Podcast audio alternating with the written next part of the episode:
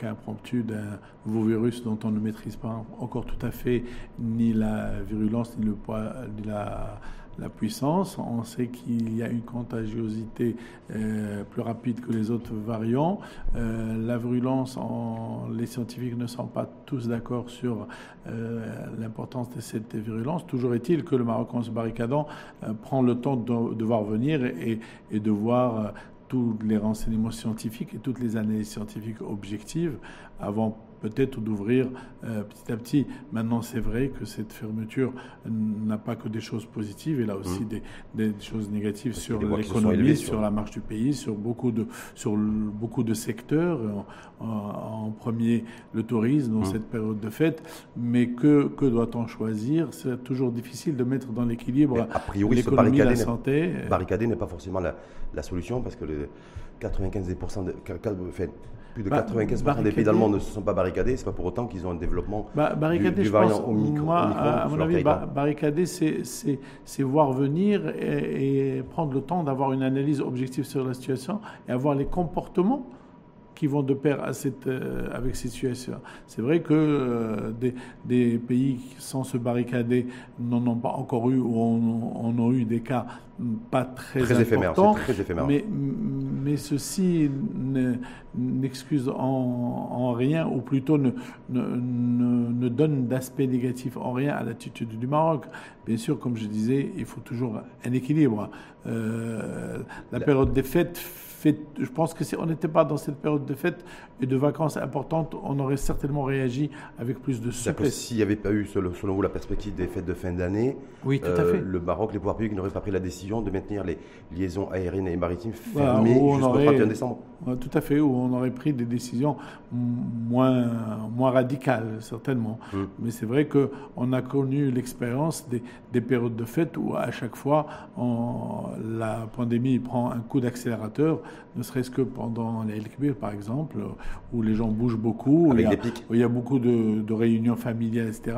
On arrive à avoir des pics, puis après, on a beaucoup de mal à redescendre du pic, à le gérer euh, avec des, pertes en vie, avec des problèmes euh, économiques, des problèmes de gestion de santé de nos hôpitaux, des problèmes de, personnel médical qu'on surmenage à chaque fois, parce qu'il ne faut pas oublier que euh, cette pandémie, c'est la montré, on quelque chose d'important elle a montré quand même que les médecins, le personnel paramédical, tous ces gens, tous ces, soldats du front sont, sont mobilisés et sont sollicités de façon importante.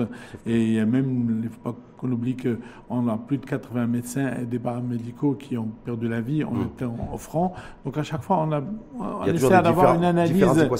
Mais en même temps, docteur Salagomi, je vous fais réagir sur le. Il y a une sortie médiatique hier du Premier ministre britannique, Boris Johnson. Oui. Euh, vous savez que l'Angleterre et la Grande-Bretagne, c'est 60 000, 70 000 nouveaux cas jour. Donc il a annoncé hier soir euh, à la télévision britannique que le, la Grande-Bretagne était menacée par un raz-de-marée, c'est le terme employé par Boris Johnson hier soir, au micro. Euh, et pour autant, il n'a pas fermé le pays. Pour autant, il ne l'a pas barricadé. C'est un des premiers pays européens à avoir tout ouvert depuis plusieurs mois en Angleterre. Par contre, il annonce l'obligation, entre guillemets, vaccinale des populations âgées de plus de 12 ans. Donc voilà, donc c'est du coup, on voit bien que d'un côté, effectivement, eux, en Grande-Bretagne, on parle d'un raz-de-marée au micro, et en même temps, on n'annonce pas la fermeture du pays euh, au monde extérieur. Alors, il annonce le raz-de-marée, mais il appelle aussi à la responsabilité de chacun des citoyens par rapport à cette euh, situation vaccinale. C'est vrai qu'au Maroc, on est, euh, on est très très bien classé par rapport à l'avancement des, vaccins par citoyen, par pourcentage de la population totale. Le Maroc a très bien géré, mais on a vu un certain ralentissement. Donc, on a peut-être que la fermeture radicale part du, du fait que on a constaté un certain ralentissement de l'adhésion au vaccin. Ça, a joué pour vous, docteur Salagoumi euh, Le fait que les Marocaines et les Marocains se rendent moins dans les centres de vaccination, ça a incité l'État à durcir Voilà. Euh, donc ce qui se passe euh, en Angleterre depuis hier devrait nous donner à réfléchir et plutôt devrait donner à réfléchir aux citoyens que si on maintient les portes ouvertes, en face il devrait y avoir une responsabilisation de chacun, c'est-à-dire maintenir les euh, mesures de protection, mmh. port, de masque dans les lieux où il y a beaucoup de promiscuité, euh, lavage des mains fréquent, les produits hydrauliques et surtout euh, adhérer à la vaccination. On a quand même bien vu. Y a une désadhésion, si je puis dire. Voilà, on a quand même bien vu de partout dans le monde que la, majorité écrasante des personnes hospitalisées et surtout en réanimation n'étaient pas vaccinées. Pas vaccinées ou schéma vaccinal incomplet. Voilà. Mais docteur Salagoumi, le fait que chez nous, on le voit, ça fait plusieurs semaines maintenant. On est, pratiquement la troisième semaine.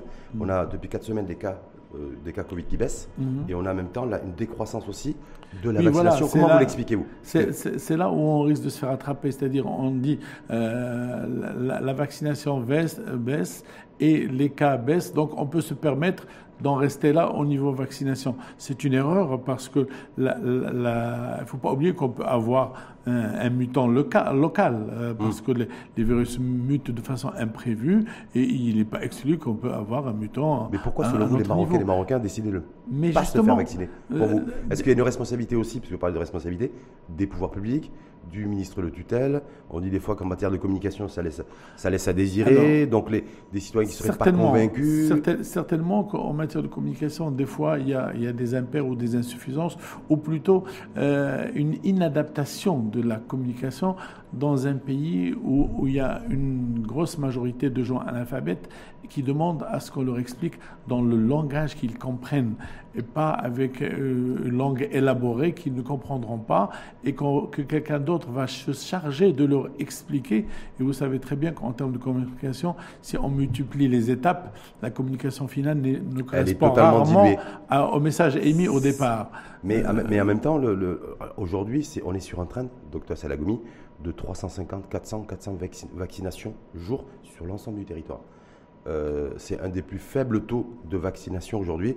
On a des stocks de, vaccins, on n'a pas de souci par rapport à ça. On a les centres de vaccination qui sont vides. Troisième dose, il y a une infime partie de la population éligible à la, à la dose de rappel qui, euh, qui s'est fait administrer cette dose de rappel. Voilà, se dire, euh, alors que le monde entier, je rappelle le monde entier, hein, court aujourd'hui, c'est la troisième dose, ils sont très avancés, avec des objectifs chiffrés pour arriver à atteindre un, seuil de vaccination d'un schéma global complet d'ici la fin de l'année, c'est-à-dire d'ici, d'ici fin décembre.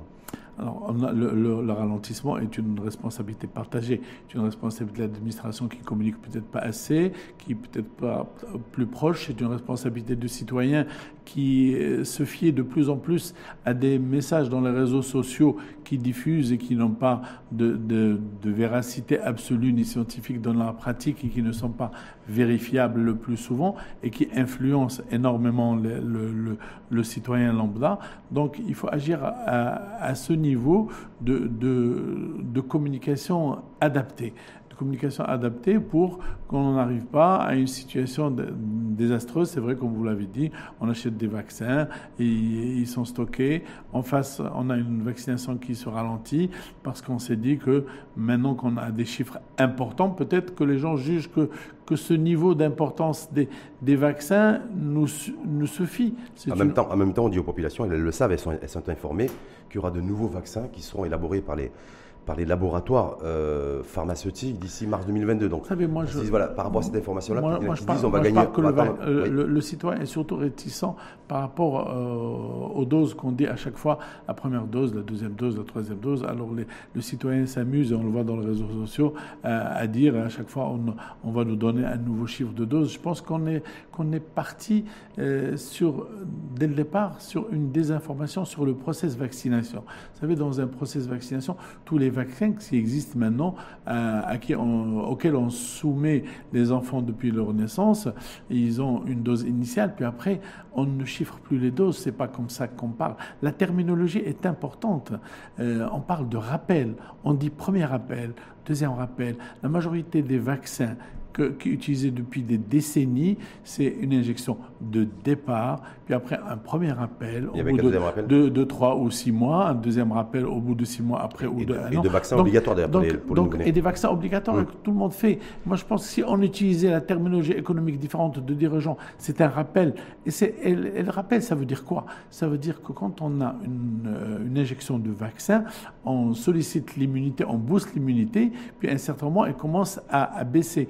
Et pour éviter qu'elle arrive au, point zéro, on va lui donner un coup Le rappel, c'est comme un coup d'accélérateur pour que cette immunité se réveille encore et aille plus euh, à l'avant. Donc je pense que si dans la communication on utilisait ce mot rappel de, de stimulation de l'immunité, je crois que déjà un bon nombre de citoyens euh, adhéraient, un peu plus facilement. cela. Et les médecins du secteur privé comme vous par exemple, parce qu'on dit parce qu'il y a toute une, toute une chaîne de valeur hein, dans cette campagne de vaccination à travers le monde. On voit bien qu'il y a les pharmaciens qui ont un rôle à jouer dans beaucoup de pays dans le monde parce qu'ils vaccinent. Ils, des, opèrent aussi à des, des tests de, dépistage, essentiellement des, autotests et des tests rapides. Bon, ce n'est pas le cas chez nous, mais les médecins libéraux du secteur privé, dans cette euh, situation aujourd'hui de panne de la vaccination, est-ce qu'ils jouent, ils jouent un rôle si, ou pas bien sûr qu'ils jouent, ils, jouent, ils jouent un rôle d'information de leurs patients à chaque fois qu'ils viennent chez eux. Euh, déjà, en prenant les précautions et en maintenant les précautions à la consultation, et ça sensibilise le citoyen qui vient. Et c'est toujours l'occasion de lui poser la question êtes-vous vacciné? Non, pourquoi? Et de discuter avec lui, de l'amener. Ils vous disent quoi généralement les, vos patients non, ils sont vaccinés, ils sont, ils sont plutôt réticents à la vaccination. non, ils sont, ils sont vaccinés. Certains sont réticents à la vaccination, mais vraiment très peu parmi ceux qu'on voit et qui viennent de nos, dans nos cabinets. Et il faut, il faut comprendre que maintenant, le secteur privé, depuis le début de la pandémie, avec un petit peu de retard malheureusement, a joué un, retard, a joué un rôle extrêmement important euh, parce qu'il a partagé la, la poire avec les médecins du public, médecins du privé, tout le monde a mis la main. Ça, c'est au, début. Est-ce que c'est toujours le cas aujourd'hui? C'est toujours le cas, bien sûr, c'est toujours, le cas. heureusement, c'est-à-dire qu'il s'est maintenant installé une, une, pratique, une philosophie de prise en charge de, de, la pandémie, aussi bien par le privé que par le public, en cohésion, en collaboration, en, coordination. Et, et je pense que, ça a permis de sauver énormément l'évolution de la pandémie. Docteur Salagoumi, parce qu'on va parler tout à l'heure de crise de confiance par rapport à la communication. Alors, hasard ou coïncidence, ça, ça, ça, intervient, grosso modo, lorsque le ministre de tutelle, le ministre de la Santé, euh, a décidé de mettre, sur le, mettre en vigueur le pass vaccinal dans un premier temps, ensuite le pass sanitaire. Aujourd'hui, euh, je ne sais pas si vous avez vu, le ministère de l'Intérieur a décidé de se pencher de très très près sur euh, la situation du nombre de vaccinés par région, par territoire, a demandé un, recensement précis de celles et ceux qui sont vaccinés ou pas, y compris et notamment d'ailleurs auprès des fonctionnaires de l'administration. Donc on voit qu'on va vers d'un côté un durcissement des directives sanitaires, on l'a dit avec la fermeture, le maintien en tout cas des fermetures de liaisons aériennes et maritimes jusqu'à fin décembre, et les pouvoirs publics qui vont sur le durcissement progressif, a priori, sur le contrôle du pass sanitaire. Est-ce que là, vous, parce vous, c'est une Parce que l'évolution, l'évolution de la pandémie est là. Et là, deux, deux, éléments importants. Il y a un élément externe, c'est le va-et-vient interpays et interfrontières. C'est, je dire, c'est l'importation des cas. Donc, on, se penche sur le système d'accès via les, frontières au, Maroc, via les passes sanitaires, via les contrôles à la frontière, via la PCR, etc. Et puis aussi, on doit se penser sur la circulation interne que, que nous faisons nous autres, le citoyen. Quand on va dans des endroits où il y a une densité euh, de personnes importantes, euh, il est souhaitable d'être rassuré et d'être avec des gens qui, sont vaccinés en, majorité ou au moins qui respectent euh, rigoureusement les conditions de. là, c'est le pass sanitaire, donc contrôle, contrôle, contrôle, durcissement du contrôle du pass sanitaire. A priori, on se dit savez, vers le, le, pass sanitaire. Ça veut dire que dans un cabinet médical comme le vôtre, par exemple, je rappelle que vous êtes gynécologue, oui. Hein, c'est bien ça Oui. Donc, euh, est-ce que vous exigez, par exemple, le pass, la présentation du pass sanitaire? Non, j'exige que euh, qu'on pratique des mesures de, de prévention. C'est-à-dire, à la consultation, il est important que la patiente porte son masque. À l'arrivée, on lui donne un gel hydroalcoolique pour qu'elle se lave les mains et on évite qu'il y ait euh, du monde à, la salle d'attente. On respecte les rendez-vous pour qu'il y ait euh, un espacement euh, gérable. Quand on dit distanciation, il faut mettre les conditions pour. Donc, Mais si demain on vous impose, si demain on vous impose de, contrôler les patientes qui viendraient dans votre cabinet, donc le cabinet Dr Salagomi gynécologue, Est-ce que vous, vous diriez, euh, oui, effectivement, c'est une bonne chose, ou alors vous allez contester ce genre de décision éventuelle C'est une euh, décision qu'on comprendrait, mais que dans la pratique, euh, elle n'est pas réalisable et difficile, parce que faire, faire un petit peu le gendarme sécuritaire, ce n'est pas de notre rôle, on n'a pas le droit. Et puis si on voit quelqu'un dans l'urgence, qui vient dans le cabinet dans l'urgence et qui n'a pas le pass sanitaire, eh bien, qui prime le fait d'avoir le pass sanitaire ou non, ou de laisser tomber la prise en charge de l'urgence. On n'a pas le droit. Oui, mais ça, le droit. Ça, risque d'être sujet à débat on, on, on, très vite. n'a pas le droit. Hum. Donc, euh, c'est-à-dire pas sanitaire, oui, avec une souplesse certainement, avec des souplesses pratiques et de mise en place. Et, puis, il faut savoir que même en dehors des médecins, quand vous allez dans les lieux publics, si vous mettez un agent de sécurité qui contrôle le pass sanitaire, euh, il n'est pas habilité à contrôler l'identité pour vérifier que le pass sanitaire hum. appartient à la personne. Est-ce que vous arrivez à comprendre la position de, de, des avocats, de certains juges et magistrats aussi, aujourd'hui, qui ont, euh, qui ont décidé en fait d'exprimer leur désaccord, je dis bien désaccord, sur la mise en place du pass sanitaire pour accéder aux tribunaux.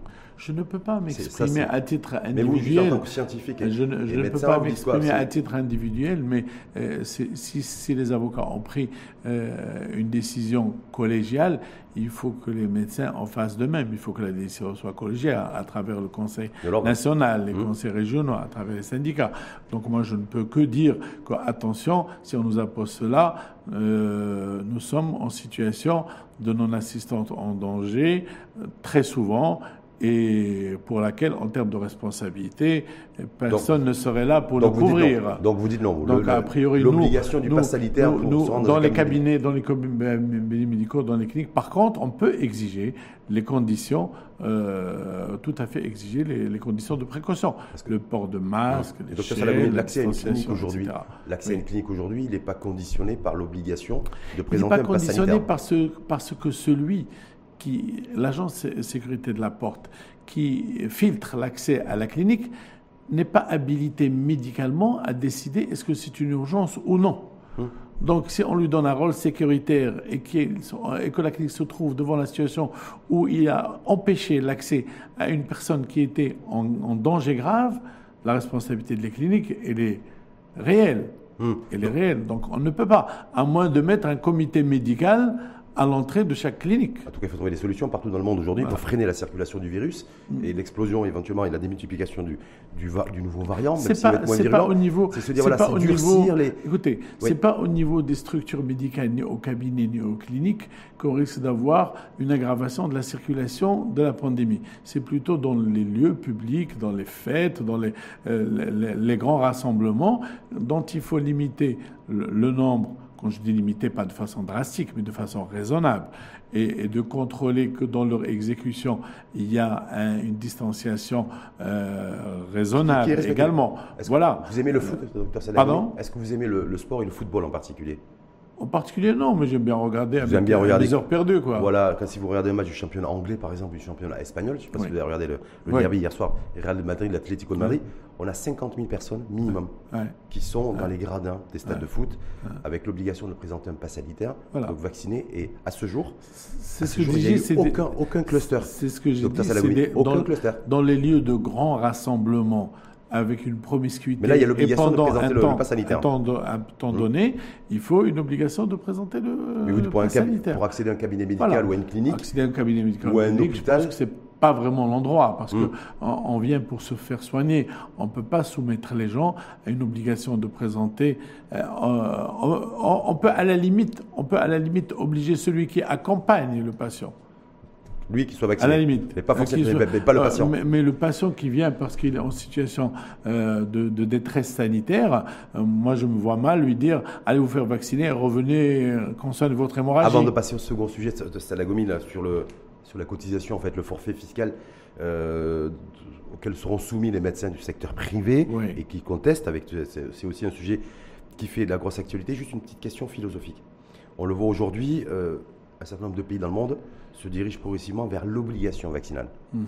Euh, je pense à un pays comme l'Allemagne, je pense à un pays comme l'Autriche. Euh, nous, en pleine panne de, de, campagne de vaccination aujourd'hui, euh, si les autorités, si les autorités publiques prennent la décision demain de rendre obligatoire la population vaccinale pour les populations à partir de, l'âge de 12 ans, par exemple, sur le mmh. modèle britannique. Qu'est-ce que vous diriez, vous? Bah, Écoutez, euh, moi, je dirais que d'abord, la décision, elle est sécuritaire, sanitaire et aussi politique.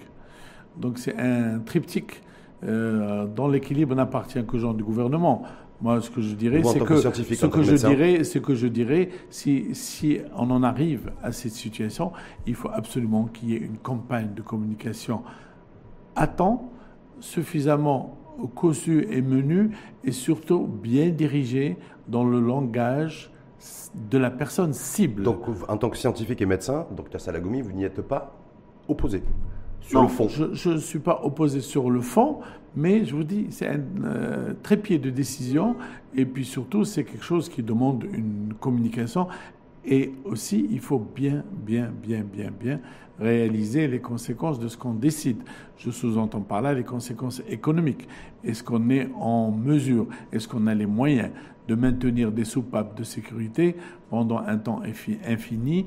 Est-ce que ces soupapes de sécurité sont suffisantes? Les pouvoirs publics vous disent, je partageais ça d'ailleurs la semaine dernière avec, avec un, haut responsable qui me disait que si on veut retrouver effectivement une activité plus dynamique, de, relancer par exemple le secteur du tourisme, l'événementiel et autres, mm. il faudra nécessairement passer par le pass sanitaire, le pass vaccinal et l'obligation vaccinale pour retrouver une vie à peu près normale, en tout cas la vie qu'ont retrouvée les Européens, les Occidentaux L'obligation de vaccinale, l'obligation de vaccinale, c'est à mon avis très difficile parce qu'il le, droit de la personne est, inaliénable, difficile. Euh, le, le pass sanitaire, je comprends mieux qu'on dise à une personne si vous n'êtes pas vacciné parce que vous l'avez décidé, on vous restreint de circuler dans certains lieux pour préserver la liberté des gens pour, déjà préserver votre liberté, vous qui avez décidé de ne pas vous faire vacciner, mais aussi pour préserver la liberté de ceux qui ont fait le choix contraire. Euh, je comprendrais mieux dans ce sens. Hmm. Mais obliger les gens à vacciner, euh, difficile. Ça paraît compliqué. Droit des personnes. En tout cas, il y, a 4 millions de personnes qui n'ont pas été vaccinées à ce jour, hmm. et il y a 4 millions également de, euh, de passes sanitaires qui ont été désactivés puisque le schéma de vaccination globale est, reste incomplet. Oui. Et essentiellement la, la, troisième dose. On passe au deuxième sujet, docteur Salagoumi Oui, bien sûr. Pourquoi les, ah, les, les, médecins du secteur privé sont en colère? Alors déjà que nous, on est, les, les citoyens et les citoyennes sont pris par les... Voilà, à contester, eux, les décisions de durcissement des, des contraintes sanitaires, des directives sanitaires, euh, mobilité réduite et restreinte, euh, fermeture du ciel euh, euh, et, et, d'autres contraintes au quotidien dues, à, la, décision prise par les pouvoirs publics. Mais vous, les médecins du secteur privé, vous dites voilà, nous on, pas, nous, on conteste pas les directives sanitaires et, les, et, le durcissement, pas le pass vaccinal, le pass sanitaire et son, et son obligation qui pourrait être étendue, mais le fait que les cotisations sur auxquelles vous serez soumis au niveau de la base imposable et d'imposition vous dérange Parce que vous la jugez trop élevée. C'est ça en clair. Alors, euh, quand, on est, quand on est dans un pays euh, lambda, il y a nécessairement plusieurs sujets tous les jours. Mhm. C'est pas parce qu'il y a cette problématique des vaccins, euh, du pass sanitaire, de la pandémie, qu'on doit s'intéresser à ça exclusivement et pas au reste. Ce n'est pas une solution de passer un tas de décisions au vu d'autres. Non, l'État vit de plusieurs problématiques et l'État a la capacité de traiter plusieurs problèmes à la fois, comme le citoyen a le choix de l'écoute de tous les problèmes euh, en même temps. Mhm. Alors maintenant, cette problématique de cotisation des médecins, elle vient dans, dans une politique globale de généralisation de la couverture maladie. Ce que je voudrais dire d'abord, c'est que, que nul n'aille croire que les médecins ne se prescrivent pas pleinement dans cette politique de généralisation de la couverture maladie, ce grand chantier voulu par Sa Majesté, mhm. que Dieu l'assiste, auquel nous adhérons parfaitement et lequel nous cherchons à réussir. Mais là, vous le contestez Mais non. vous, contestez non, non, non, le, montant et le niveau des cotisations On ne conteste pas du tout cette euh, vision de Sa Majesté de généraliser la, couverture médicale. on s'inscrit dedans et on la fera réussir. Mais il faut, payer, il faut payer pour ça. Par, contre, il faut payer pour ça, par contre, par contre, il y a la mise en place. Toute politique, il y a hum. la décision et il y a la mise en place de la décision. Si euh, on va vers la généralisation, la façon de l'appliquer aussi doit bénéficier de l'écoute comme toute chose, comme dit la Constitution, de l'écoute des, des, personnes cibles. Oui. D'accord. Alors, dans cette, décision, dans cette décision, ce qu'on relève, nous, euh, pourquoi on la conteste? On la conteste parce qu'il n'y a aucune équité dedans on la conteste parce qu'il n'y euh, a pas d'équité entre les, les, cadres du même niveau dans le pays. Euh, quand vous soumettez les médecins... Inéquité régionale, vous, euh, êtes non, en train de dire Non, non, non, du taux, du taux de cotisation. Avec les, inéquité avec les architectes, avec les topographes, avec ça Non, avec les architectes, avec les, notaires, avec mmh. les pharmaciens, avec... il y a, vous avez les médecins qui sont à 5 fois et demi, le SMIC comme base de calcul, et tous les autres à trois fois. Euh, comment, par quel miracle, on, ne sait pas. Euh, on s'était, peut-être que les médecins du secteur, du secteur privé gagnent beaucoup mieux leur vie non. en moyenne que, vous pouvez, que, les, topographes ou que les notaires? C'est peut-être ça, ou les pharmaciens. Non, non, qui a démontré que les notaires et les pharmaciens et les architectes gagnent beaucoup mieux que les médecins. Aujourd'hui, il y a des médecins généralistes aussi bien que spécialistes qui n'arrivent pas à joindre debout, c'est une réalité. Hmm. C'est pas quelque chose pour faire, pour dire n'importe quoi. À mon avis, des notaires aussi. À mon avis, des notaires aussi, certainement, également. Alors, certainement, hmm. certainement. Alors, on doit tous être mis à la même logique. Vous savez, dans, dans, il y a quelque chose qui est assez gênant, docteur Salagoumi, c'est que pourquoi vous dites, voilà, en fait, vous dites, on, va, on va, partir, trop, on, va, trop payer, on nous demande trop de cotisations parce que, alors qu'on demande moins de cotisations écoutez, écoutez, topographe et le, le médecin, le médecin a une particularité importante. Hum. Le médecin c'est lui qui permet à l'assurance maladie obligatoire de réussir la politique de conventionnement, c'est-à-dire tous les autres métiers mmh.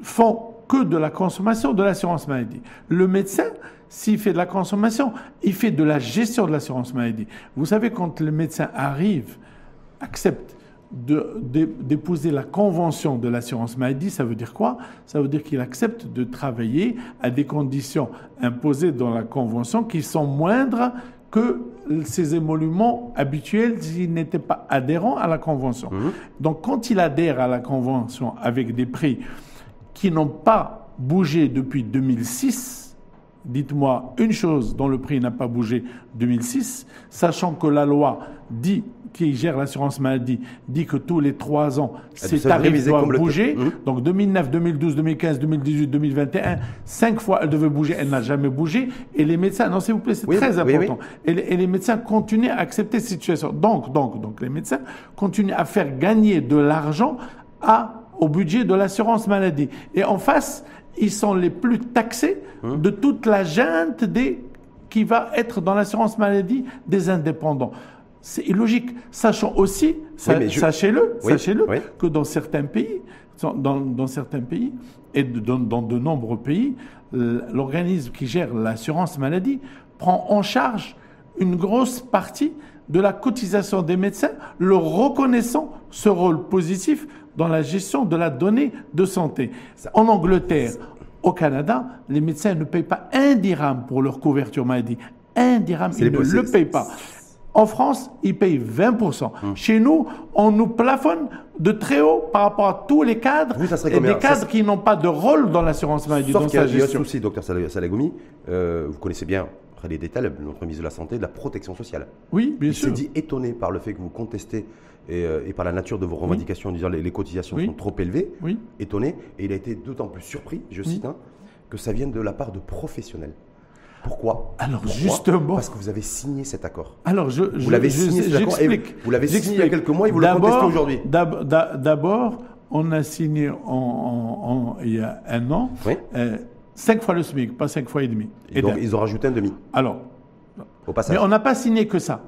On a signé ça plus des incitations. Hum. Or, le décret n'a parlé que de ça. N'a pas parlé des incitations. Vu ça, les, incitations les incitations, c'est ce que j'étais en train de vous expliquer. Hein les incitations, c'est d'abord prendre en charge une grosse part de notre cotisation.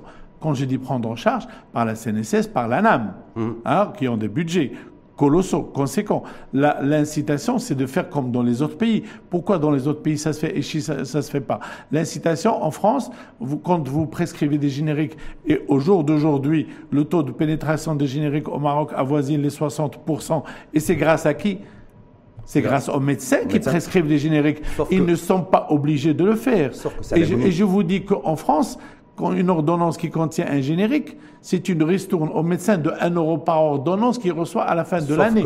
Voilà les incitations. Dans un pays comme la France, parce que vous parlez de la France, on peut, et on peut, on peut citer d'autres pays, c'est la transparence fiscale. C'est-à-dire que les médecins, je ne vais pas revenir sur les récents épisodes avant la tenue des assises de la fiscalité en, en mai 2019, vous oui. comme moi, où il y avait cet incident en pleine, mm. en pleine, en pleine assise c'est transparence fiscale. Peut-être que si nous étions en pleine transparence fiscale aussi, non, de la part des. Non, il ne faut pas mélanger les dossiers. Non, non, il ne faut pas mélanger les dossiers. Il ne faut, pas, il faut pas mélanger les dossiers. Il ne faut pas euh, ramener notre rôle. Là, on est en train de parler du rôle de médecin dans la réussite de l'assurance maladie. Oui. Ça n'a rien à voir avec la fiscalité. mais il y a, y a son financement. Non, non, non. Ça, ben, son financement, justement. Hum. Son, financement, son financement se fait grâce à nous. Se fait grâce à nous. Et son financement est quelque part, je vais dire, euh, comment vous pouvez comprendre comprendre que aussi bien la CNSS que la, CNOPS et la NAM ont de budgets excédentaires de plusieurs dizaines de milliards de dirhams. Mmh. Ça n'existe nulle part dans des pays qui, euh, qui prennent en charge l'assurance maladie.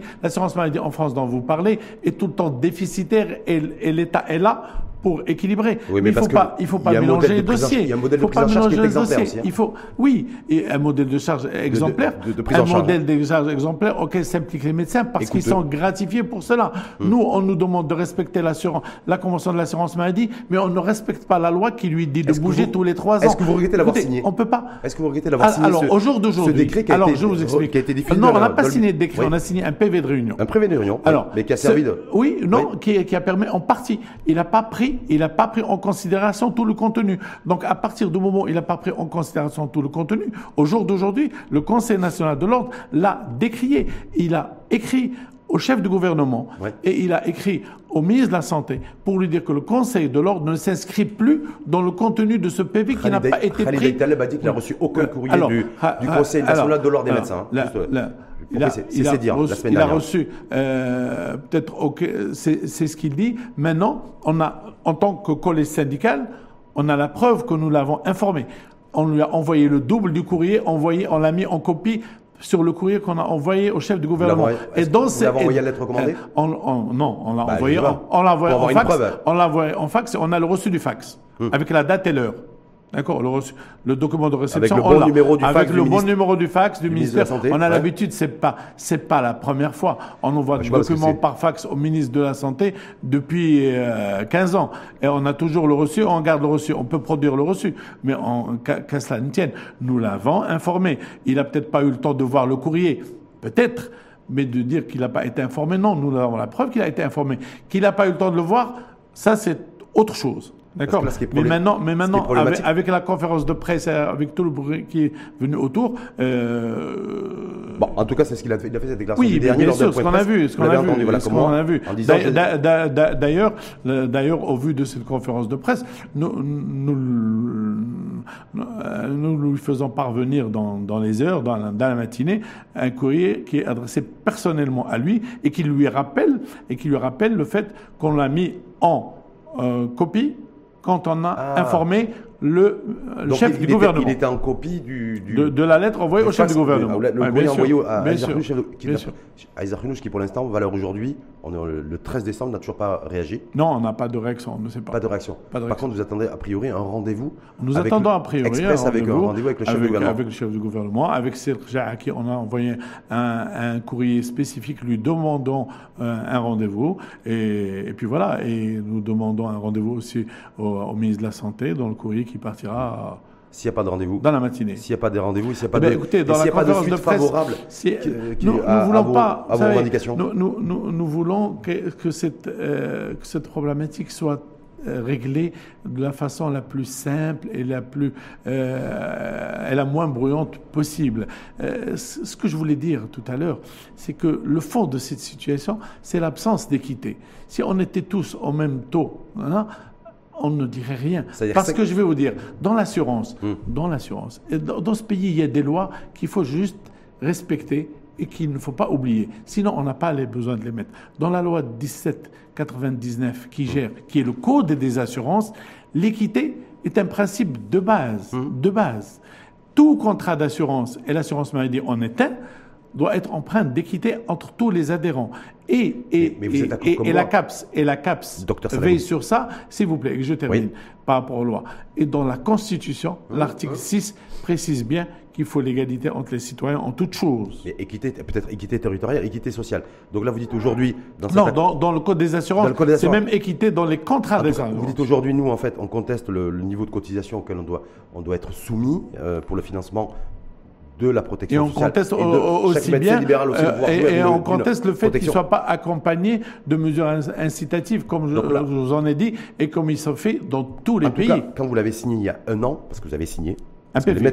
voilà, je vous ai dit, on a signé, un PV, on a signé un PV, un PV avec 5 fois, pas 5 fois et demi, mais avec les incitations. En tout cas, Donc, dans le décret, dans le décret, on doit d'abord nous mettre. Euh, alors, ce qu'il faut pas oublier. Juste ce point-là, parce que non, je, vous dis, quand, quand, on a signé, quand on a signé ça, quand on a signé ça, on était dans la logique que tous les cadres allaient être au même niveau. Et c'était ça ce qu'on nous a, j'allais dire entre guillemets, vendu comme information. Topographe, notaire, médecin, architecte, architecte ça, on allait être le même niveau. C'est-à-dire tout le monde a, tout le monde a fois 5, fois 5 le SMIC. Euh, euh, au, même niveau. On allait être au même niveau. Les autres n'avaient pas fini leur négociation. D'accord.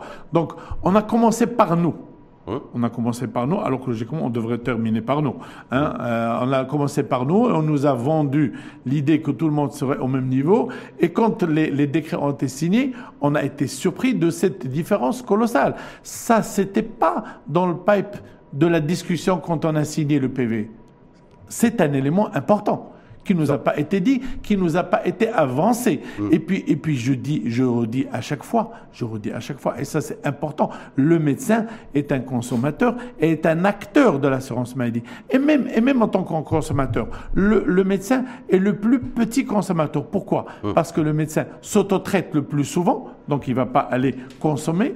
Les médecins se traitent entre eux c'est connu, on l'a toujours fait, donc ça diminue la consommation. D'accord compris. Tout, mais... tout ça, nous sommes une population qui a des spécificités. et ces spécificités, on les veut et on les réclame. Est-ce que cinq fois, euh, donc vous contestez le fait qu'on est, euh, que les pouvoirs publics ont hissé, vous avez, ah avec votre signature, vous dites même que c'est un procès verbal, donc euh, comme base de, de calcul, cinq fois et demi le SMIC pour calculer votre forfait fiscal. Vous êtes bien d'accord Oui. oui. Mm. Est-ce que même 5 fois et demi le SMIC, est-ce que c'est, ça sera plus élevé en termes de pression fiscale qu'un salarié du secteur privé qui paye 38% et retenu à la source? C'est un vrai sujet. Alors, je, je, je, vous retourne l'information. Je vous retourne l'information. Je vous retourne l'information. Est-ce que vous savez que les, les, les, salariés du, public, on va parler d'inéquité, hum. hein, les salariés du public sont plafonnés à 400 dirhams quel que soit leur salaire. Mhm. Et, donc, il n'y a aucune équité dans cette assurance maladie. Vous, avez quelqu'un qui gagne 50 000 dirhams, qui gagne 70 000 dirhams, qui gagne 30 000 dirhams, qui ne paiera jamais plus de 400 000 dirhams parce que le salaire de référence est plafonné à 6 000 dirhams. Euh, je n'en dis pas plus et je ne veux pas comparer avec les salariés du privé. non, non, non, s'il vous plaît, s'il vous plaît. Nous sommes les salariés du privé, les salariés du privé, je les appelle tous à regarder dans ce sens, où les salariés du public, le salarié du public est plafonné à 6 milliards de salaire. Donc, docteur Salagoumi est en train d'opposer les salaires, les fonctionnaires aux salariés du privé? Sur, non, le, non, terrain fiscal? Non, non, je bah. ne suis pas, je suis en train hein? d'opposer, je suis en train de mettre en, en relief l'inéquité totale, profonde, qui prévaut cette euh, politique qui a été mise euh, dans la couverture sociale. Mais en même temps, docteur Salagoumi, aujourd'hui, aujourd'hui, c'est ceux qui nous écoutent, on va. Ben, euh, et quand vous me dites les salariés du privé, et quand vous me dites, et quand vous me dites les, les salariés du privé, je, je vous retourne que le médecin privé ou public a une spécificité importante. Nous, on refuse d'être comparé. on refuse d'être comparé. Le, citoyen lambda, le citoyen lambda devrait comprendre. Qui vous regarde et qui vous écoute, oui. se dire voilà aujourd'hui, ben, le notaire dans mon pays, le médecin, le topographe et l'architecte, moi en tant que salarié dans une PME par exemple, pour prendre un exemple très sans, sans, sans, qu'il soit caricatural, ah. eh ben moi j'ai payé plus d'impôts que le notaire, plus d'impôts que le médecin et plus d'impôts que le topographe. Est-ce que ça c'est logique? C'est ce qui est ce qui est ce qui n'est pas logique et je vous le retourne, c'est de ne pas traiter les médecins dans une spécificité, comme c'est partout dans le monde. Mm. Vous savez, même en France, où vous dites qu'il y a la transparence, transparence fiscale, etc., le médecin, le médecin ne paye que 20% de toutes ces cotisations sociales globales. L'assurance, maladie va jusqu'à prendre en charge les cotisations sociales du personnel du médecin qui est dans la convention. Ce rôle spécifique du médecin, il est spécifique. Il n'est il pas à mettre ni en parallèle, ni en équilibre, ni en comparaison. Il est spécifique tout court. Mais vous le mettez en comparaison, vous, avec les architectes, avec les notaires et avec les parce qu'il est spécifique. Quand ça vous arrange, vous le faites Non, parce qu'il est spécifique. On se dit, on se dit, c'est pas que ça nous arrange. On, on dit que l'État a oublié la spécificité du médecin. D'accord, si on est tous, si on, si on est tous à, à, à trois et même si on est tous à, trois fois le SMIC, le médecin devrait avoir en plus des incitations. Parce que c'est grâce au médecin que la politique financière de l'assurance maladie continue et reste stable. C'est grâce ça que vous avez été la population, la première population à avoir, euh, avoir euh, euh, été, été sujet à, ce, à la mise en conformité on a commencé par rapport aux travailleurs indépendants et les, professions libérales. Ils ont d'abord commencé par les médecins. dans ce cadre-là, pour, donner, moi, j'aimerais revenir, j'aimerais revenir à quelque chose de, fondamental dans, la gestion de l'assurance maladie, dans, dans j'allais dire l'ossature. En, en philosophie d'assurance, plus l'assiette des cotisants est large, moins est la cotisation. Ce qui est logique, mathématiquement. Et, meilleur, et, meilleur, et meilleur est la prestation. Dans notre pays, aujourd'hui, on assiste à quoi? On assiste à la CNOPS qui prend en charge les fonctionnaires, à la CNSS qui prend en charge les privés, à l'AMI qui est en train de se mettre en place. Alors l'AMI, c'est pas la CNSS. C'est extrêmement important à expliquer. Mmh. L'AMI, c'est une caisse à part. Mmh. C'est les assurances maladie des indépendants. Mmh. environ 3 millions de personnes. Et cette petite caisse, cette micro-caisse, va être gérée par la CNSS. Donc on lui impose déjà des frais de gestion et surtout on lui demande de s'auto-équilibrer dans une population de 3 millions d'habitants. On comprend tout de suite que l'équilibre de cette caisse sera difficile et fragile. Difficile et fragile. Donc on commet l'erreur, on commet l'erreur qu'on a commis avec le RAMED pendant 15 ans. Quand le RAMED s'est mis en place, les médecins privés ont tout de suite dit attention, il faut que le RAMED soit dans le circuit de la CNSS totalement pour élargir l'assiette et l'État finance dans ce circuit. 15 ans après, on se rend compte de cette erreur. L'AMI, la même chose. Au lieu, les experts internationaux chevronnés dans ce domaine vous diront aujourd'hui que c'est une grave erreur. Ils l'ont dit quand l'AMI était en gestation. Les experts de, la Banque mondiale l'ont dit. On dit attention, il faut la mettre dans la CNSS. Et aujourd'hui, on nous dit on met l'AMI Peut-être qu'on ira vers la CNSS. Pourquoi ce peut-être? Pourquoi ne pas commencer d'emblée? Et Pourquoi vous ne demandez pas un éclairage à Nadia Ftiraelaoui, euh, ministre de l'économie et des Finances C'est elle qui aujourd'hui... Nous, nous, on demande, nous, on demande un éclairage à toute personne pouvant nous éclairer. mais cette logique hum. d'élargir l'assiette de cotisation en donnant une caisse homogène, il faut y aller, il faut y aller très très très vite. Il faut y aller très vite. Nous devons avoir un organisme, un organisme. Salagoumi, aujourd'hui, l'objectif est quel est-il? Parce qu'a priori, j'ai l'impression que le que les médecins du secteur privé, par, par rapport au, travers de leurs différentes représentations et représentants syndicaux, soufflent un peu le chaud et le froid. D'un côté, ils appellent. Non, ils ne soufflent pas le chaud et le froid. D'un côté, ils appellent, ils appellent, les adhérents, c'est-à-dire les médecins, à s'immatriculer à la CNSS. Et de l'autre côté, vous dites qu'à partir du 20 janvier, j'ai vu ça circuler, il y aura des, journées de débrayage, de grève, et voire d'autres mesures on qui pourraient. les médecins. Non, on, dit, on dit aux médecins que si vous ne vous immatriculez pas, vous allez subir des, euh, des, des, pénalités des majorations de parce 1% que, par mois parce pour que, retard. parce que je vous explique ce qui s'est passé. Ce qui s'est passé, c'est qu'il y a eu un changement de loi expressif en douceur par rapport à la loi 98-15 qui, qui, disait, qui disait que quand la, la, la chose serait lancée, la CNSS attendrait d'avoir le, le, le, relevé des cotisants de par l'organisme qui les représente, qu'elle attendrait environ un mois pour que les gens s'inscrivent volontairement, à, à, demande volontairement, et que au bout de ce mois, s'ils ne s'inscrivent pas, elle commencerait à envoyer des lettres recommandées, et au bout de un mois de l'envoi de ces lettres recommandées, elle, elle serait en mesure, non, de les inscrire de façon automatique, mmh. sans, leur demander leur avis. Le changement qui s'est fait, c'est que la loi 98-15, il y a un petit amendement qui dit à la CNSS qu'elle doit euh, commencer à immatriculer de façon automatique tout le monde tout de suite après la publication du bulletin officiel dans le, décret qui fixe la cotisation. Et ça, le changement de la donne. Donc nous, donc nous, on informe les médecins, on leur dit voilà le changement de la loi. Ah, vous si vous n'exécutez pas, vous, vous aurez des, des, des pénalités. Si vous pouvez ne pas vous immatriculer et que vous supportez les pénalités, que ça soit très bien. Maintenant, en face, on dit, nous donnons au gouvernement un délai quand même. On n'a pas annoncé, on n'a pas annoncé de débrayage en, 48 heures. Ah, on a donné 5 semaines. 5 semaines jusqu'au 20 janvier. 5 semaines, c'est quand même un délai si vous raisonnable et c'est un délai citoyen. Si, vous avez rien, d'ici le, 5 eh janvier, toutes les, toutes les, euh, tous les syndicats qui représentent les médecins ont décidé de commencer à faire une grève hebdomadaire, une fois par semaine, à partir du 20 janvier. Tout le monde ferme son cabinet médical. Voilà, on n'assurera que les urgences. Hmm. Les urgences, on n'a pas le droit de ne pas les assurer. Comme la dernière fois qu'on avait fait la grève, on assurera les urgences, mais les consultations et le, ce qu'on appelle nous le froid, toute euh, intervention chirurgicale qui peut attendre, attendra le, passage de la grève. En même temps, est-ce que vous demandez un moratoire sur cette fameuse loi vous, que vous avez citée effectivement la loi 98-15, parce que moi j'ai pris l'article 7 de cette loi. Oui, l'article oui. 7 de oui, c'est lui qui définit la procédure d'immatriculation et qui a été amendé. Qui a été amendé. Voilà. Donc ça veut dire qu'une loi. Qui a été amendée en douceur pendant l'été, à un moment où personne. Vous êtes, respectueux de la loi, docteur Sadagomi Oui. Donc cette loi est en vigueur aujourd'hui. Oui, voilà. Au moment où nous débattons.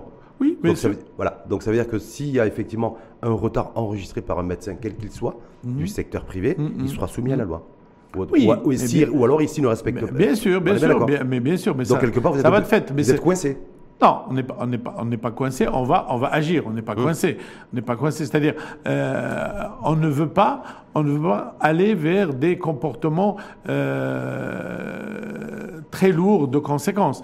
On, nous, on, on, dit pour l'instant, comme on a fait la première fois, une, une, grève, une interruption des soins à partir de tout le monde, à partir du mois de janvier. Et, écoutez, nous sommes, nous sommes, on, on, on ne peut pas. Au jour d'aujourd'hui. Au jour d'aujourd'hui, le PV qui a été signé par le Conseil national au mois de, novembre euh, en 2020 est décrié officiellement par écrit par le Conseil lui-même parce qu'il estime que ce décret, que ce PV n'a pas été respecté. Hmm. Donc voilà. Donc, en tout cas, juste si vous dites, nous, on est, on est passé. Alors maintenant, au jour d'aujourd'hui, au jour d'aujourd'hui, ce qui est, ce qui est important à comprendre, c'est que il n'y a pas que les syndicats qui sont dans, dans la barque. Le Conseil national est avec nous il nous épaule et il nous suit. Hum. Lui non plus n'est pas d'accord avec cette situation. Ce hum. C'est pas que les syndicats. même, si, même, si, même si le, Conseil de l'ordre euh, a un rôle éthique et idéologique a priori, a priori mais il a aussi un, un rôle de préserver la, démarche de notre métier. Un ordre d'idée, docteur, sur le, sur le nombre de médecins euh, qui basculeront, c'est-à-dire clairement qui seront immatriculés à la CNSS. On parle d'une population estimée à combien Je sais pas. Ah, non, médecin privé, on est environ, environ entre 11 et 12 000. Je n'ai pas le chiffre exact. 11 12 000 Je n'ai pas le chiffre exact. Donc autant, autant, que le nombre de pharmaciens dans notre pays, grosso modo. Voilà, à peu près le même nombre que de pharmaciens. Hein, donc c'est un enjeu de 11 12 000 personnes. Deuxième petite, petite question avant de passer à un autre sujet. Là, vous êtes à donc, la base de calcul des cotisations des médecins du secteur privé au financement de la protection sociale, de manière à ce que chaque médecin puisse, hmm. libéral puisse jouir d'une couverture euh, médicale. Euh, c'est 5 fois et demi le SMIC. Vous dites, nous, oui, voilà, le procès verbal, c'était 5 fois le SMIC. Les topographes et les, et, euh, les notaires, c'est 3 fois le SMIC. Mais, mais, je, vous dis, mais je vous dis à chaque fois, c'est quelque chose, il, il, faut, il faut oublier on, compare parce qu'on s'estime, comme on a dit dans la conférence de presse, les, les, les, médecins. Je tourne le Hagara. Vous attendez à combien, vous attendez à combien Si Aïza je vous reçois demain. il faut qu'on soit aligné avec tout le monde, avec les incitations en plus. C'est-à-dire que vous êtes aligné au notaire à trois fois le SMIC voilà. base de calcul, avec les incitations en plus. Avec les incitations, en plus. Comme se passe. Je, je, vais vous faire un calcul euh, simple. Hum. Euh, quand, euh, quand un médecin lambda accepte de respecter la convention tarifaire de soins, et, si, et si, de par cette acceptation, il, euh, il se laisse juste de 50 dirhams par jour. Hmm. C'est-à-dire, il dit, moi, pour que l'assurance maladie réussisse, je vais accepter de gagner 50 dirhams de moins. D'accord? Ces 50 dirhams, c'est un plus pour les caisses, qui ne seront pas obligés de respecter. 10 000 médecins. 10 000 médecins. Moi, j'ai fait le calcul, vous pouvez le refaire. J'ai simplifié. 10 mmh. 000 médecins euh, qui vont travailler seulement 320 jours dans l'année, 45 jours entre les vacances et les fêtes religieuses, etc. Dégage à l'organisme de la CNSS 18 milliards de centimes. 18 milliards de centimes. Mhm. C'est à 50 dirhams. Si on passe à 100 dirhams par jour, 36. c'est 36 milliards. Mhm. Le coût global de si on demandait de diviser par deux notre cotisation sociale qu'on nous propose est de 4 milliards 700. C'est-à-dire, on fait, pendant qu'on fait gagner 36 000 milliards, on demande de rester juste de 4, 4 milliards. Mhm. C'est pas énorme pour des gens qui réussissent l'assurance maladie à longueur de journée. Seul- Et depuis la seule- 2006, alors que je répète que le législateur l'avait soumise à une variation triennale qui n'a jamais été faite. En tout cas, il faudra aller vite. Le, je ne sais pas si, lequel, quel sera si, un, Aïssa daignera vous recevoir les représentants bien. du secteur, certainement. En tout, voilà.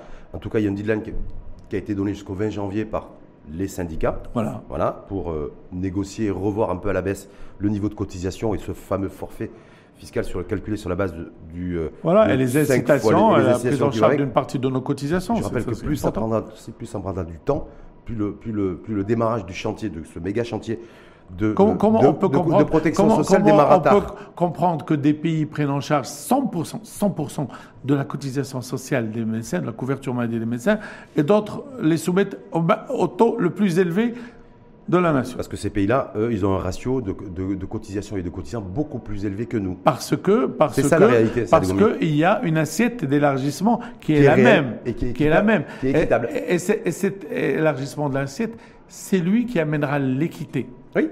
D'accord Parce qu'au jour d'aujourd'hui, il n'y a même pas d'équité pour les citoyens dans les, remboursements entre la CNSS et la CNOPS. Vous savez que la CNSS rembourse à 70% en général, l'ambulatoire et, et les interventions, et la CNOPS rembourse à 80%. Parce qu'il y a un autre sujet aussi qui concerne. Parce que là, on Alors que les- cotisants on de la, les- alors que les cotisants de la CNOPS financent la CNOPS avec un plafonnement. Ça, c'est effectivement, il y a un débat, c'est tout à fait légitime que chacun, que vous défendez votre chapelle. Ouais. C'est tout à fait légitime. Et d'ailleurs, je vous remercie Et on, dé- on défend aussi, on défend aussi le en débat. système. On défend aussi le système, on Sauf défend que- le citoyen. Quand on dit Sauf que le citoyen, pour le défendre, il faut la défendre. Quand ce, on qui, dit- ce qui figurera dans le panier de soins. Quand on est on bien d'accord. Non, ce- le, pa- le panier de soins, certes, bien sûr. mais c'est un vrai sujet. La prise en charge du panier de soins, parce qu'au jour d'aujourd'hui, le citoyen débourse environ euh, 50 à 54% de sa poche. Oui. Pourquoi? Pourquoi il débourse 50 Parce que les taux de remboursement n'ont pas évolué. Avec, parce qu'au jour d'aujourd'hui, vous ne pouvez pas faire une réanimation à 1500 dirhams. C'est pas possible. C'est aussi C'est- pas possible, c'est non réalisable. Et ce qu'il faut savoir, c'est que il y a, vous parlez de choses signées. Nous avons signé un papier officiel où il y a la signature de deux ministres du Conseil national, de l'association des cliniques privées, de tous les syndicats, pour faire switcher la réanimation à 2500 dirhams. Ça veut dire quoi? Ça veut dire que le citoyen sera mieux remboursé. Parce qu'au jour d'aujourd'hui, la réanimation des cliniques, les cliniques font un dépassement. Parce que sinon, le malade n'est pas soigné correctement du tout. Et, et- et aussi, euh, dans le même papier qu'on a signé, en janvier 2020, d'accord euh, dans le même papier qu'on a signé, il est dit que le, le tarif national de référence pour la consultation passera à 250 dirhams. Au jour d'aujourd'hui, la majeure partie écrasante des médecins sont à 250 dirhams, si ce n'est à 300 dirhams, parce qu'on ne peut pas rester à 150 dirhams depuis 2006. Donc c'est le citoyen, le citoyen qui paie de sa poche. Mais nous avons, nous avons lutté. Donc ça, le On- s'est battu. de sa poche. On s'est battu. oui, mais oui, oui, mais nous on n'est pas l'État. On n'est Oui, pas l'État. L'État a décidé de faire switcher le tarif tous les trois ans. Il l'a jamais fait. Et il y a un an, l'État a décidé aussi, l'État par deux ministres Donc, on de son gouvernement a décidé de passer à 250 dirhams pour que les citoyens soient mieux remboursés. Mais nous, on, on prend 250 dirhams depuis des années. Hum. Donc, on s'est battu pour obtenir, c'est pas le citoyen, c'est les médecins qui se sont battus pour arriver à 250 dirhams pour que les citoyens soient mieux remboursés. Mais ça sera- l'État, au jour d'aujourd'hui, refuse de mettre ça en pratique. Hum. On voit bien aussi que Voilà. l'autre enjeu de l'autre enjeu aussi, ça va être surtout la, une prise en charge qualitative euh, du, Mais bien du sûr, citoyen. le- le- la prise en charge qualitative est liée, on, on y est soumis. C'est pour ça que je vous dis qu'une réanimation à 1500 dirhams avec une prise en charge qualitative, il faut rêver. C'est impossible. Là-dessus, avant de passer aux questions des, des internautes qui vous sont adressées, euh, beaucoup de questions d'ailleurs, Salagomi, on en a filtré quelques-unes. Euh, sur la, au- autre chose aussi, parce que je sais que vous avez beaucoup travaillé là-dessus, parce qu'on c'est pas là, on se connaît depuis quelques- plusieurs années, donc c'est plusieurs débats aussi avec vous, voilà, sur la responsabilité médicale. Oui. On est en 2021, bientôt 2022. On veut assurer 22 millions de, de Marocains. hein, et en même temps, on n'a toujours pas de cadre législatif et de cadre juridique concernant pour encadrer l'erreur médicale et dégager les responsabilités de chacun, y compris du professionnel de santé. Alors, en cas d'erreur médicale. avant, avant, de parler de ça, on va corriger une terminologie. Ouais. Euh, Aujourd'hui et des années durant, depuis plus de décennies, on ne parle plus d'erreur médicale comme ça, à la volée. On parle d'événement médical indésirable. Et on parle d'erreur quand l'événement médical indésirable a été jugé par le tribunal comme étant une erreur. Mais dans la discussion, tant que le dossier n'a pas été jugé, on parle d'événement médical indésirable. Il est indésirable. C'est un événement par l'action médicale. Il est indésirable pour le patient parce qu'il subit un préjudice, certes, et lui en premier. Il est indésirable pour le médecin qui ne l'a pas désiré. Mmh. Aucun médecin ne se lève le matin et, et va dire Attends, je vais aller faire une petite bêtise, ça va être sympa. Non. Mais, il, arrive parfois que des médecins, des D'où de l'appellation événement médical indésirable. Oublie leur bistouri dans l'estomac d'un patient. Non, bistouri, non, vous exagérez. Comment on peut pas oublier un bistouri Oublier un instrument. Un, un instrument. Jamais, oui, d'accord. Mais, mais, mais c'est pour ça que je vous ai dit. Une fois, une fois que c'est, une fois que c'est jugé et qu'on a établi les faits de A à Z sur la chaîne de l'intervention, on peut qualifier d'erreur médicale. Mais tant qu'on ne sait pas et on ne connaît pas toutes les données, on parle d'événement médical indésirable. On ne peut pas connaître plus que l'Organisation mondiale de la santé qui insiste lourdement pour que ça soit appelé ainsi. Maintenant, la législation. Toujours pas de législation. Alors, toujours pas de législation. Le Maroc euh, juge les faits médicaux euh, indésirables sur le daïr des obligations de, et du contrat, qui est une loi générique de la responsabilité, pas de la responsabilité médicale, de la responsabilité civile. Donc, ceci donne des euh, procès qui ne sont pas spécifiques, qui ne sont pas toujours rigoureux, qui ne sont pas adaptés. Et pour parer à, cette, à cet impair, euh, au niveau du, collège, du collège des médecins spécialistes privés, nous avons lutté pour ça. Et nous avons travaillé des années durant à produire une loi spécifique de la responsabilité médicale euh, en impliquant les académiciens, mmh. les juristes, et les internationaux. Aujourd'hui, il est où ce projet de loi Et au jour d'aujourd'hui, cette loi, elle existe. Elle est déposée au ministère de la Justice et des Libertés depuis juillet 2017. Donc ça fait plus nous de sommes en 2021. et nous attendons toujours qu'elle soit mise dans le circuit législatif. On a consulté à chaque fois, Pourquoi depuis, que, depuis que c'est la des partis. Vous, avez, vous avez essayé pour vos cotisations de prendre compte. Nous sommes, rendez-vous avec Nous sommes en instance. Avec nous, sommes en nous sommes en instance euh, de demander ce rendez-vous. Ah, ça, ça, va être donné euh, rapidement bientôt. Mais nous avons vu les autres ministres qui sont venus après M. Lamid. On les a rencontrés dans de longues réunions. Ils nous ont promis, mais rien n'a été fait. Nous avons contacté des gens au niveau du Parlement pour qu'il y ait un appel inter dans le sens inverse que l'appel, que euh, l'appel vienne du Parlement pour dire au ministère de la Justice, nous avons appris que vous avez une loi, donnez-nous la loi, nous allons la discuter pour le mettre en œuvre. Ni dans un sens, ni dans... Non, parce que cette loi, qu'est-ce qu'elle apporte? Elle, elle définit d'abord avec certitude et avec exactitude la responsabilité du médecin dans tout le décours de la chaîne du soin. Elle établit quelque chose d'extraordinaire, c'est elle rend obligatoire le, règlement des, euh, faits à l'amiable. Ça mmh. désengorge les tribunaux, ça permet d'aller très vite et ça implique les assurances. Et cette, et, cette proposition, et mmh. cette proposition, elle est cadrée. Quand vous rentrez dans un processus à l'amiable, le jour où la loi verra le jour, c'est trois mois. Trois mois, obligé. Et tout le monde doit passer par la case à l'amiable sans être obligé de, répondre à ce qu'elle propose, c'est-à-dire que le citoyen, si ce qui est à ne le satisfait pas, il ira dans le tribunal. Mais quand il ira dans les tribunaux, dans les tribunaux, vous savez, la responsabilité médicale aujourd'hui, c'est quoi? C'est, il relève soit du médecin, soit de la structure du soin, hôpital privé ou public, soit des deux à, chaque fois, soit la, ce qu'on appelle l'aléa thérapeutique, c'est-à-dire elle ne relève de personne. Hmm. C'est le circuit de soins qui a produit une anomalie qui est connue scientifiquement et qui est définie comme pouvant arriver, c'est l'aléatoire, et il est aussi pris en charge. Donc on voit bien qu'il y a urgence à, il y a grande urgence rapidement à, mettre à définir un cadre Et surtout qu'il y a aussi un barème d'indemnisation mmh. qui fait que l'indemnisation sera équitable entre un tribunal de Ouadzam, de de de Fès, de, de Tanger, de Oujda, tout le monde sera Équité territoriale d'un point de vue. Euh, voilà. De, de ce point de vue-là. Merci en tout cas pour cet éclairage et pour rappeler aussi que Aujourd'hui, enfin, encore, et bientôt en 2022, le Maroc n'est toujours pas doté d'un cadre juridique encadrant la responsabilité médicale Tout à fait. dans le cas où il y aurait un cadre juridique spécifique, spécifique des erreurs médicales. Donc voilà, des événements médicaux indésirables, événements, événements, événements médicaux qui pourraient jugés erreur et qualifiés d'erreur médicale par les tribunaux compétents en la matière. C'est ça Voilà, tout à fait. Docteur Salagomi, on fait réagir aux, questions des internautes Allez-y. Dans quel état d'esprit êtes-vous aujourd'hui après deux ans de pandémie? Ah.